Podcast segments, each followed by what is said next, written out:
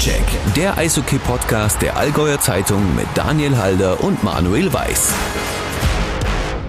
Servus, liebe Eishockey-Fans, herzlich willkommen zu einer neuen Folge von Stockcheck.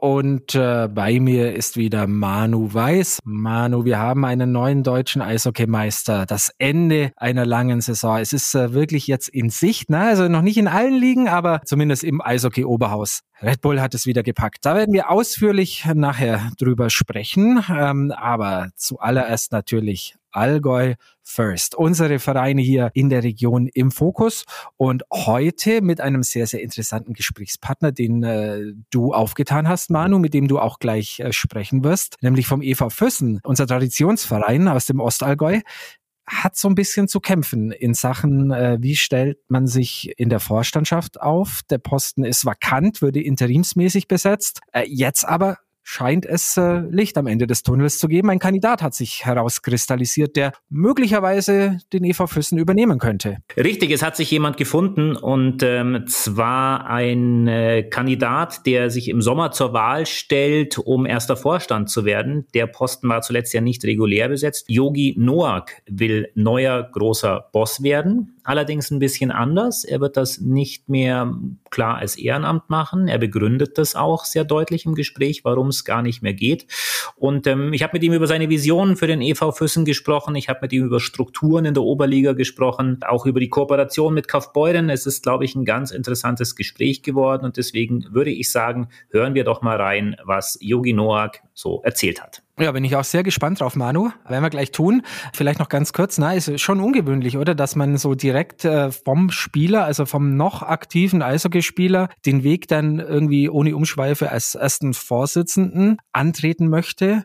Das ist schon, äh, schon ein Pfund. Sind wir gespannt drauf, was er sagt. Yogi Noak, schön, dass du dir Zeit genommen hast. Hallo. Ja, danke, dass ich hier sein darf. Hallo. Bevor wir zum eigentlichen Thema kommen und über die Zukunftsvisionen des Jörg Noack für den EV Füssen sprechen, hat uns ein bisschen die Aktualität eingeholt. Wir müssen darüber sprechen, dass der EV Füssen aktuell ohne Trainer dasteht. Janek Kujala hat darum gebeten, seinen eigentlich unterschriebenen Vertrag, verlängerten Vertrag aufzulösen, weil er das Angebot bekommen hat, Co-Trainer in der DEL zu werden. Der EV Füssen hat dem entsprochen und, und, und sinngemäß gesagt, ähm, man, man möchte da keine Steine in den Weg legen. Yogi, ich muss dir jetzt aber die Frage stellen, die sicherlich auch vielen Fans auf der Seele brennt. Ähm, wie steht's denn um die Vertragstreue wenn sich ein Trainer oder Spieler alle Möglichkeiten und auch Aufstiegsmöglichkeiten offen halten will, was ja legitim ist, muss er dann nicht aber vielleicht auch auf die Sicherheit verzichten, schon frühzeitig Gewissheit zu haben, an der bisherigen Stelle weiterarbeiten zu können? Ja, gebe ich dir recht. Also es ist natürlich so, ich meine, ich bin ja jetzt auch erst frisch aus dem, aus dem Geschäft draußen und ich würde jetzt lügen, wenn ich nicht auch schon mal während der Saison meinen Vertrag aufgelöst habe. Aber dafür gab es jetzt in meinem Fall eigentlich immer sehr, sehr triftige Gründe. Und diese triftigen Gründe waren nicht, dass ich ein Angebot von einem anderen Verein bekommen habe, wo ich dann auf einmal, keine Ahnung, mehr Geld bekommen habe oder sonst irgendwas. Das ist natürlich in diesem Geschäft leider gang und gäbe. Das hat jetzt aber nichts mit dem Janne zu tun. Ich meine jetzt nur, dass, ich meine, die Fans kennen das ja, wenn dann auch während der Saison Spieler wechseln oder dass dann halt meistens so Ende Dezember, Anfang Januar, kurz vor der Transferfrist dann äh, irgendwo dann sage ich mal, Spieler Angebote bekommen. Ja, es ist ein zweigleisiges Schwert, sage ich mal. Man will natürlich niemanden irgendwo eine äh, Zukunft verbauen. Ähm, auf der anderen Seite denkt man, nee, der hat Vertrag bei mir, ich plane mit ihm, der gehört hier auch hin und das auch zum guten Grund. In dem Fall jetzt vom Janne tut es uns natürlich abartig weh, weil er halt einfach auch menschlich zu unserem Verein sehr, sehr gut gepasst hat. Und das Ding ist aber auch, man sieht, Janne ist jetzt noch ein junger Trainer, und bekommt jetzt die Chance in der DEL, also wir reden jetzt nicht mal von der DEL 2, sondern direkt in der DEL ähm, zu arbeiten. Und da muss man einfach fairerweise sagen, das sind Chancen, die werden sich im Leben jetzt nicht so oft auftun. Und da kann man einfach nicht anders als zu sagen, hey, schade, echt jammerschade, aber vielen Dank für alles und viel Glück. Der Punkt ist natürlich nur, dass diese frühzeitige Unterschrift ihm ja sehr viel Sicherheit gegeben hat. Ne? Wir müssen uns ehrlich machen, es gibt viele Trainer, die äh, bis heute noch keinen Verein haben für die nächste Saison, die, die froh wären, wenn sie auch, um ihren Lebensunterhalt zu verdienen, frühzeitig wüssten, ich bin zumindest für die nächsten äh, zwölf Monate quasi unter Dach und Fach gebracht. Und, und sowas gibt man dann halt wieder her. Das hat, finde ich, bei allem, was er erreicht hat und bei allem, was du gesagt hast, schon ein Geschmäckle. Ja, definitiv. Also das haben wir eben ja auch so gesagt. Also das ist ja ähm, das, was quasi intern gesprochen wird, bleibt natürlich intern, aber es wäre natürlich für uns jetzt in unserer Situation ähm, um ein einiges einfacher oder leichter gewesen, wenn man da ja schon früher mit offenen Karten gespielt hätte. Andererseits, man weiß ja nicht, ab wann das Angebot im Endeffekt dann wirklich auch da war. Ich meine, es wird sich ja in, in, Frankfurt dann ja wahrscheinlich auch erst so ergeben haben. Es ist ja auch eine, eine Assistenztrainerstelle und keine Cheftrainerstelle. Aber auf der anderen Seite, ich weiß, was du meinst. Es ist nicht optimal und natürlich haben wir auch einfach fest mit Janne geplant und natürlich ich auch schon, sage ich jetzt mal, unter, hinter den Kulissen ja auch schon äh, angefangen mit ihm zusammen zu arbeiten, vor allem halt der, der Thomas Zellhuber, weil halt ja, das Rad ja nicht stillsteht und vor allem nicht im Sommer, auch für den Trainer nicht. Yogi, jetzt lass uns nach vorne schauen. Ihr müsst einen neuen Trainer suchen. Es gibt Trainer auf dem Markt, das ist äh, kein Geheimnis. Nummer eins, wer macht diese Suche überhaupt? Wer entscheidet dann, wer es wird und äh, wie lange dauert es noch? Also es ist ähm, wahrscheinlich wie so alles eine, Team, eine Teamangelegenheit bei uns. Machen werde ich es zusammen mit dem Thomas Hellhuber Entscheiden wird es am Endeffekt der Thomas Hellhuber, weil er immer noch unser zweiter Vorstand ist und ich auch noch gar nicht gewählt bin, um dort, sage ich mal, jetzt solche Entscheidungen zu treffen. Und das müssen unsere Mitglieder im Endeffekt dann auch erstmal bestimmen, dass ich das machen darf. Aber der, der, sage ich jetzt mal, der Zelle, der wird es, sage ich mal, federführend machen. Die Suche läuft. Wie lange es dauert, kann ich ehrlich gesagt nicht sagen, weil wir auch wirklich völlig unvorbereitet davon getroffen wurden. Also wir haben es nicht jetzt schon ewig gewusst also wir wissen es auch erst ähm, seit, ich sage jetzt mal, wenigen Tagen. Und so schnell geht es natürlich auch nicht, einen geeigneten Kandidaten für den EV Füssen zu suchen. Also das muss man auch sagen, in Füssen muss man auf den Nachwuchs setzen, muss man auch im Team arbeiten äh, mit dem U20 oder U17-Trainer, was Jane ja sehr, sehr gut gemacht hat. Deswegen ähm, ja, ist es für uns aber auch einfach wichtig, dass wir den richtigen Kandidaten finden. Und deswegen kann ich jetzt noch nicht sagen, wie lange es dauern wird.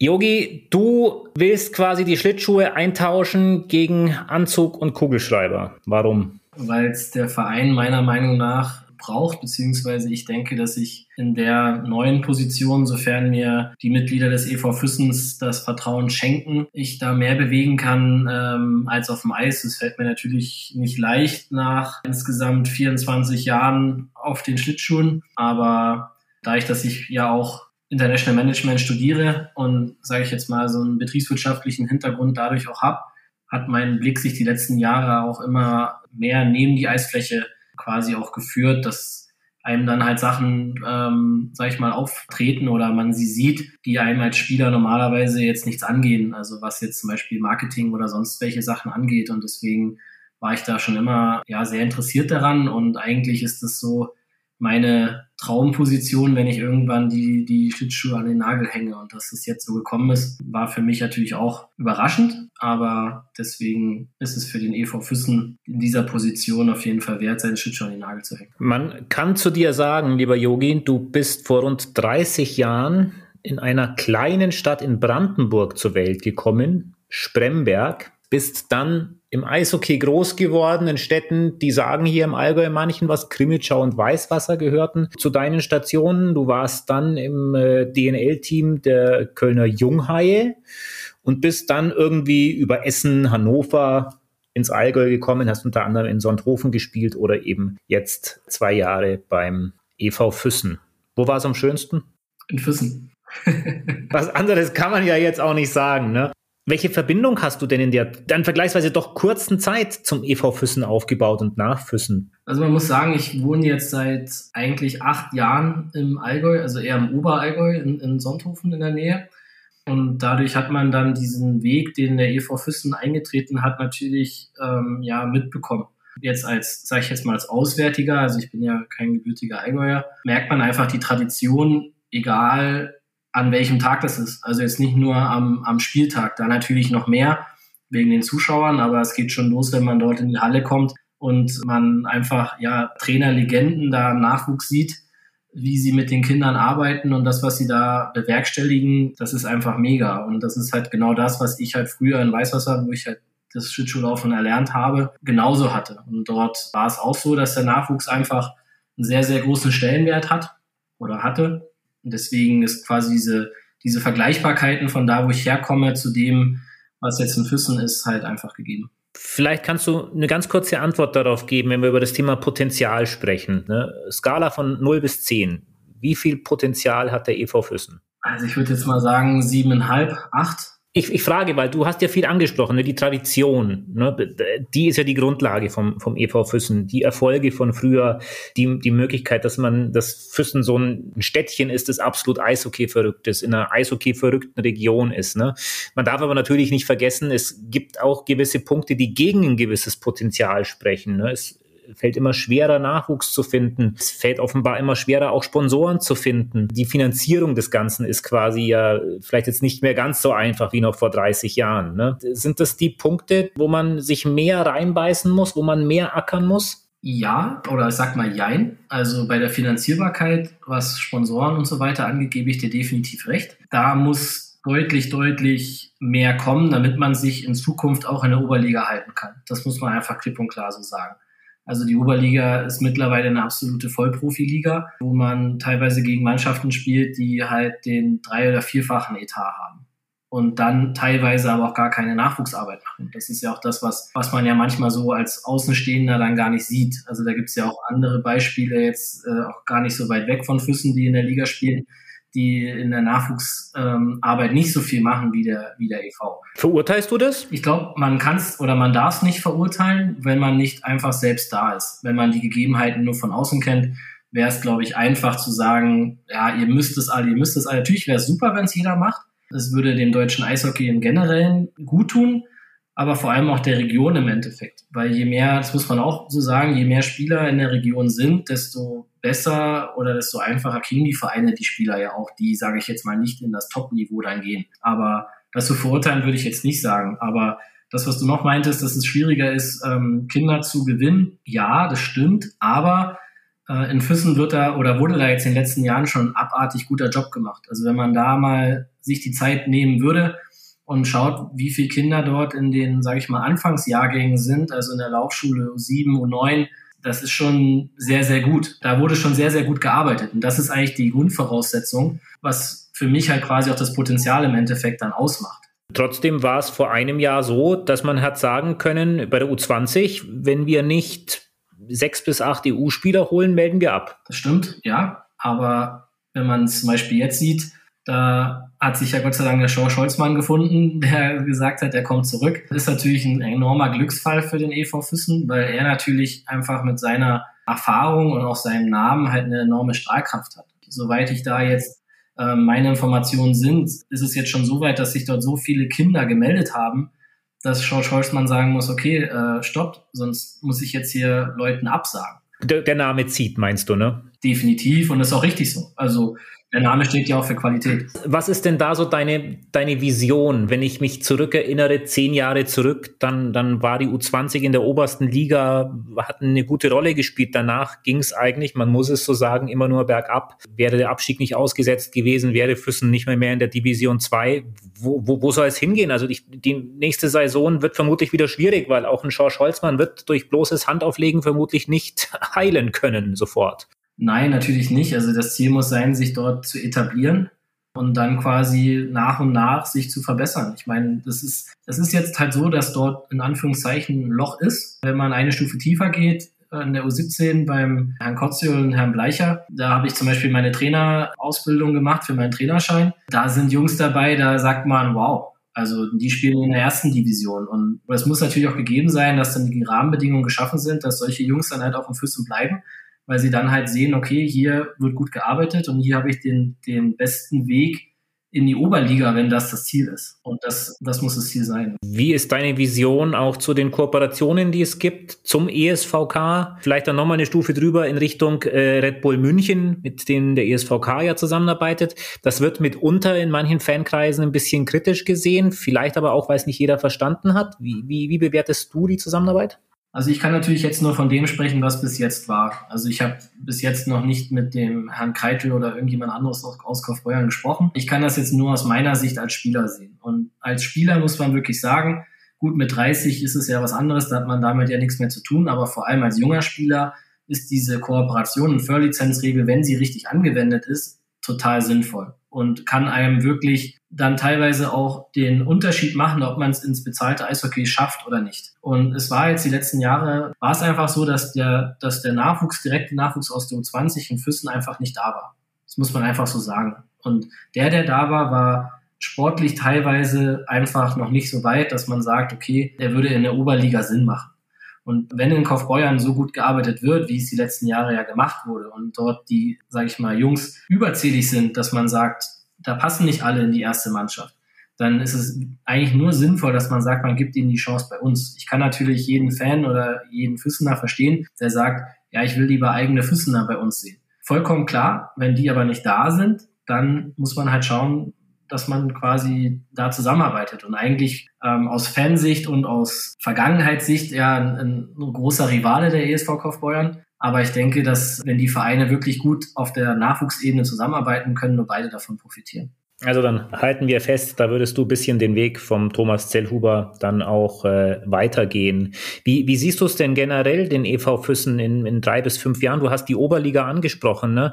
Sowieso ein ganz spannendes Thema. Eine, eine Liga, die eigentlich inzwischen eine, weiß ich nicht, zwei, drei Klassengesellschaft ist. Du hast oben Mannschaften mit extrem, extrem, extrem viel Geld, die unbedingt, unbedingt wollen, nach oben wollen. Weiden Rosenheim zum Beispiel jetzt gerade, zwei, drei andere auch noch. Das allein im Süden, im Norden ja nochmal. Dann hast Mannschaften, die quasi so ja, im Mittelfeld sind. Und dann hast du Teams, die es jetzt zerbröselt hat, ne? die also schon gesagt haben, Leute, also für uns ist das gar nichts mehr, weil wir sind eigentlich eine, nicht despektierlich gemeint, eine bessere Hobbytruppe. Wie, wie ist dieses Gebilde Oberliga für dich aus deiner Sicht? Ja, es ist, es ist schwierig, aber man muss halt immer auch die verschiedenen Vereine oder Interessen da vielleicht ein bisschen weitersehen. Natürlich kann man jetzt schimpfen, und sagen, ja, das ist halt, das äh, macht keinen Sinn und das ist alles viel zu groß oder Vereine, die dahin gehören, gehören da nicht hin und so weiter. Am Ende ist es aber so, dass die Oberliga einfach notwendig ist. Also der Sprung von der Bayernliga zur zweiten Liga, sage ich jetzt mal, der ist so groß, das würde niemand schaffen. Natürlich muss man aber auch sagen, dass über die letzten Jahre durch, sage ich mal, DEL, DL2 kein Auf- und Abstieg, musste die DL2 sich ja auch weiterentwickeln, damit sie näher an die DEL kommen macht natürlich klar, dass die Oberliga sich dann auch wieder weiterentwickeln muss, damit dieser Sprung nicht mehr zu groß ist. Und dass dann das natürlich für die, für die kleinen Vereine, die semiprofessionellen Vereine, das natürlich schwierig wird, das ist im Endeffekt die reine logische Konsequenz. Ich meine, deswegen sitze ich ja jetzt auch gerade hier und äh, will mich da zum, zum ersten Vorstand zur Wahl stellen, weil es halt in Füssen genau dasselbe ist. Es ist jetzt einfach an, einer, an, an einem Punkt, wo man sagt, das kann man ehrenamtlich nicht mehr schaffen. Mhm. Kommen wir gleich dazu, Yogi. Lass uns noch mal kurz bei der Oberliga bleiben. Ne? Kevin Godet, der es nicht ins Finale geschafft hat mit seinen Hannover Scorpions, hat sich kürzlich geäußert und hat gesagt, ganz frei wiedergegeben und ganz sinngemäß, Jungs, das kann es doch nicht sein. Äh, wir waren mit Abstand Erster in der Oberliga Nord. Wir haben da 85 Prozent nur im Angriffsdrittel gespielt. Wir hatten keine echten Gegner. Und jetzt hat, schaffen wir es nicht, eben weil der Süden so viel stärker ist. Inwieweit muss man da auch an die Strukturen ran? Inwieweit wird es Sinn machen, eine, eine deutschlandweite Oberliga zu machen, wo man man vielleicht mehr Spiele regional hat, aber dann doch ein paar Spiele überregional, damit der Norden nicht so benachteiligt ist. Also ich habe ja auch im Norden gespielt, deswegen kann ich dazu ja eigentlich äh, also auch aus meiner eigenen Erfahrung was sagen. Der große Unterschied zwischen Nord und Süd besteht für mich in der Nachwuchsarbeit. Wenn du die einzelnen Vereine dort anschaust oder auch wo sie sind im Endeffekt, wenn wir jetzt mal bei bei Hannover oder Rostock bleiben. Gut, Hannover hat schon ein bisschen Nachwuchs, das nicht, aber in Rostock zum Beispiel, da ist der Nachwuchs wird zwar gemacht, aber in keinster Weise so wie in Bayern. Hat natürlich auch, sage ich jetzt mal, historische Gründe, na klar. Aber das ist ja das, warum es im Süden überhaupt geht. Ich meine, warum, warum schafft es Füssen überhaupt ein Spiel gegen Rosenheim zu gewinnen? Wenn man das einfach auf dem Papier mit den nackten Zahlen sieht, dann müsste Rosenheim normalerweise 10-0 gewinnen. Aber weil halt einfach einheimische Spieler da sind, die gut ausgebildet sind, die halt sagen, nee, ich gehe lieber noch arbeiten und, und versuche mein Hobby so gut es geht ähm, professionell auszuüben. Das hast du im Norden nicht. Dort sind fast alle Mannschaften Profimannschaften. Und dadurch ist natürlich dann das Geld, was diese Vereine dann haben, ja in der Spitze, kann ja dann auch nicht so da sein. Ist ja logisch, weil wenn, wenn man jetzt sagt, in, einem, in einer perfekten Welt, in der Oberliga Süd ist die vierte und dritte Reihe aus eigenen Nachwuchsspielern, die, sage ich jetzt mal, relativ kostengünstig sind, wenn das in einer anderen Mannschaft Vollprofis sind, die Auto und Wohnung haben, dann ist es natürlich klar. Und dass natürlich ein, Kevin Gaudet, der ja die höchsten Ziele angeht und auch eigentlich eher ein Trainer ist, der in der DL2 oder DL äh, ist, kann ich auch schon nachvollziehen. Aber man muss halt auch wieder gucken, okay, wo, wo will ich hin und wo komme ich her? Und das ist einfach das, was für mich der große Unterschied ist. Es ist ja nicht nur Füssen, es ist ja in, in Peiting oder in Rosenheim hat ja auch einen ganz starken Nachwuchs. Wo komme ich her? Wo will ich hin? Was ist da die Antwort beim EV Füssen? Ne? Wo kommt man her? Ich denke jetzt ganz frisch von einer Saison, die absolut astrein war, ne? wo man, wo man letztlich in die Playoffs geschafft hat, dann natürlich gescheitert ist an den überragenden Hannoveranern. Wenn das in drei Jahren noch genauso aussieht, der Status quo gehalten wurde, bist du dann zufrieden oder bist du unzufrieden? Ich wäre zufrieden, wenn die Mannschaft noch mehr aus eigenen Spielern besteht. Dann bin ich zufrieden beziehungsweise wenn es so gehalten werden kann. Es ist, ich denke, dass die, die, die Zukunft der Oberliga immer weiter in die Professionalisierung kommt. Und dass halt solche, sage ich mal, kleinen Vereine sich dort halten können, das geht nur über gute Nachwuchsarbeit, von der man dann im Endeffekt lebt. Und das ist der, das ist der Weg des EV Füssen, das muss der Weg auch bleiben. Und ähm, wenn man dann in die Playoffs kommt und dort ein Heimspiel hat, wo man ganz nah dran war, um so einer absoluten Vollprofimannschaft sogar vielleicht einen Sieg abzuringen, dann denke ich, kann man, kann man da schon zufrieden sein. Du hast schon angesprochen, du stehst äh, zur Wahl zur Verfügung, aber nur dann, wenn du das auf hauptamtlicher Basis machen kannst, also nicht noch nebenbei einem Broterwerb nachgehen musst. Ähm, ich denke, die Gründe, die du dargelegt hast, sind nachvollziehbar. Es ist inzwischen einfach im Zuge von so einer Professionalisierung ein, äh, ein Job, den man nicht im Nebenbei machen kann, neben einer 38-Stunden-Woche irgendwie abends und noch am Samstagvormittag. Inwieweit muss das, was du für diesen Posten und somit für deinen möglichen Posten anstrebst, dann aber grundsätzlich auch für Strukturen des EV Füssen gelten aus deiner Sicht? Beispielsweise eine, eine Ausgliederung der ersten Mannschaft in eine GmbH, so wie es ja oftmals schon praktiziert wird, auch für Füssen ein denkbares Modell oder ist das, ja, sind das Fantasierereien? Also zum jetzigen, zur jetzigen Zeit ist es Fantasie. Und aber aus dem Grund, dass man für eine für eine GmbH braucht man im Grunde genommen ja nochmal genau dieselben Leute, die man im Verein ja auch braucht. Das heißt, man bräuchte dann im Verein ja auch einen, einen Vorsitzenden, einen, einen, zweiten Vorsitzenden, Kassierer und so weiter und so fort. Und da ist ja gerade der, der Engpass bei uns. Also wir suchen ja auch immer noch einen zweiten Vorstand und einen Kassierer. Also wenn das jetzt jemand hört, der sagt, hey, ich habe Lust, meldet euch gerne bei uns. Ähm, und genau das ist nämlich der Punkt. Selbst wenn man jetzt Gesellschafter finden würde, die sagen, ja, wir, wir äh, stellen uns bereit, würden das machen, dann fehlt bei uns einfach die Manpower. Und das macht dann einfach keinen Sinn, dann zu sagen, man gliedert die erste Mannschaft aus, weil der Nachwuchs, wie gesagt, ist bei uns ja auch ja, ganz, ganz wichtig und das muss ja auch gegeben sein, dass die Strukturen dann für den Nachwuchs auch weiterhin gegeben sind. Ist ja aber schon auch ein, merkwürdiger Punkt, ne, wenn ich das sagen darf. Ein, ein Traditionsverein wie der EV Füssen findet zunächst mal über Monate hinweg keinen Vorstand, hat jetzt hat Gott sei Dank dich gefunden, der sich bereit erklärt hat, findet aber auch sonst niemanden, die an der Spitze dieses Vereins mitmachen können. Ist das so der aktuelle Zeitgeist? Mehrere Vereine haben dieses Problem. Wo, wo, woran liegt es? Das ist eine gute Frage. Also vielleicht bist du mit dem Zeitgeist gar nicht so, so verkehrt. Also ich meine, klar, es ist, es ist eine Menge Verantwortung, aber ähm, ich sehe es aber auch so, dass es aber auch eine Chance ist, an dem man selbst wächst als Mensch. Also jetzt nicht nur mit dem Verein und mit der Tätigkeit, sondern halt auch generell.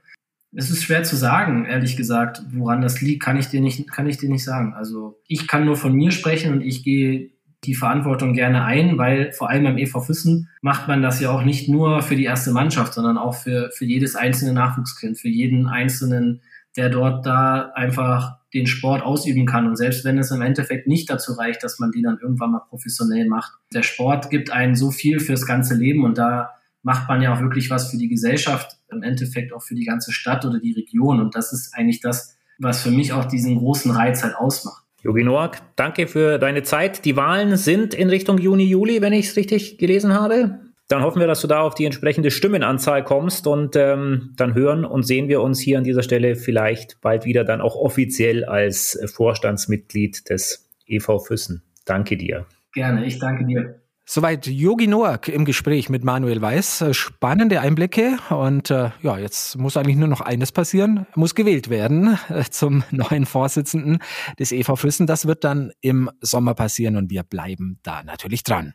Absolut. Gerne würde ich mit dir über ein Thema aber nochmal noch mal sprechen. Ähm, ich habe es angedeutet schon im Gespräch. Es gab da sozusagen Einwände von Kevin Godet, der, der so ein bisschen ja mit der Struktur der Oberliga Nord gehadert hat. Der sagt, die Liga ist eigentlich zu schwach, um dann letztlich gegen den Süden zu, äh, äh zu bestehen. Was spricht für und was spricht gegen eine Art DEL3 oder Gesamtoberliga, die vielleicht mehr regionale Spiele vorsieht, aber zumindest doch auch einige deutschlandweite aus deiner Sicht. Ja, Manu, ich weiß gar nicht, ob äh, Kollege Kevin Godet da eigentlich der richtige Aufhänger ist. Also per se kann es uns jetzt hier im Allgäu erstmal ziemlich wurscht sein, was, äh, was die Hannover Scorpions jammern. Ne? Also da versucht man seit Jahren mit sehr, sehr viel Geld natürlich aufzusteigen in die DEL2 und äh, scheitert mit schöner Regelmäßigkeit. Aber ob das jetzt letztendlich in der Ligastruktur bedingt ist oder nicht. Das, das soll zunächst mal Problem der, der Scorpions sein. Tatsächlich ist das Thema aber natürlich schon, schon virulent, na, wie du sagst, na, denn ähm, ja, auch der Oberliga Süd, ja, da fehlen so ein bisschen die Vereine, na, auch dem starken Süden, muss man sagen. Da gibt's äh, jetzt einen Aufsteiger in die DL2 aus dem Süden, also Weiden oder Rosenheim, ja. Einer von den beiden wird in die DL2 gehen. So, und dann brechen unten natürlich mit Landsberg und Klostersee zwei Vereine weg, die freiwillig den Rückzug in die Bayernliga, also in den Bayerischen Eissportverband, antreten. Ja, und dann wird's schon dünne. Im Norden, die Hamburg Crocodiles äh, sind hops gegangen, die werden auch nicht mehr dabei sein.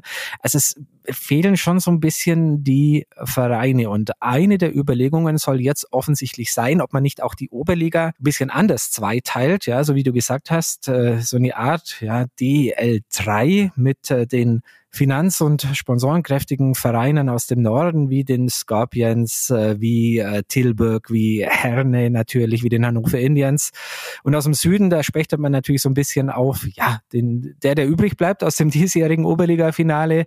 Dann Deggendorf, Memmingen, äh, Rissersee, Vereine, die das möglicherweise im Kreuz hätten. Und aus allen anderen, da denke ich jetzt so an Passau, möglicherweise Peiting, dass die vielleicht so eine Oberliga 2 machen, gemeinsam mit ambitionierten Bayernligisten. Ich habe gehört, dass es diese Gedankenspiele geben soll. Ich kann mir aber beileibe nicht vorstellen, dass man das diesen Sommer jetzt so auf die Schnelle umgesetzt bekommt. Ich meine, das ist ja ad hoc nochmal eine komplette äh, Reform der Ligenstruktur im deutschen Eishockey. Ich glaube es nicht, aber naja, Manu, das weißt du besser als ich. Im deutschen Eishockey ist ja immer alles möglich. Man muss mit allem rechnen. Ja, es ist alles möglich. Es ist alles möglich, aber würde natürlich dann auch auf gewissen Widerstand stoßen. All die Vereine, die du jetzt nicht genannt hast, wären dann ja praktisch eigentlich Viertligisten. Das, das schmeckt denen natürlich nicht. Und auch die haben natürlich gerne attraktive Gegner. Ne? Wenn du jetzt, geh mal nach Füssen, wenn du sagst, ja, Garmisch kommt nicht mehr und Rosenheim kommt auch nicht mehr. Dafür könnt ihr euch jetzt mit, weiß ich nicht, Passau begnügen.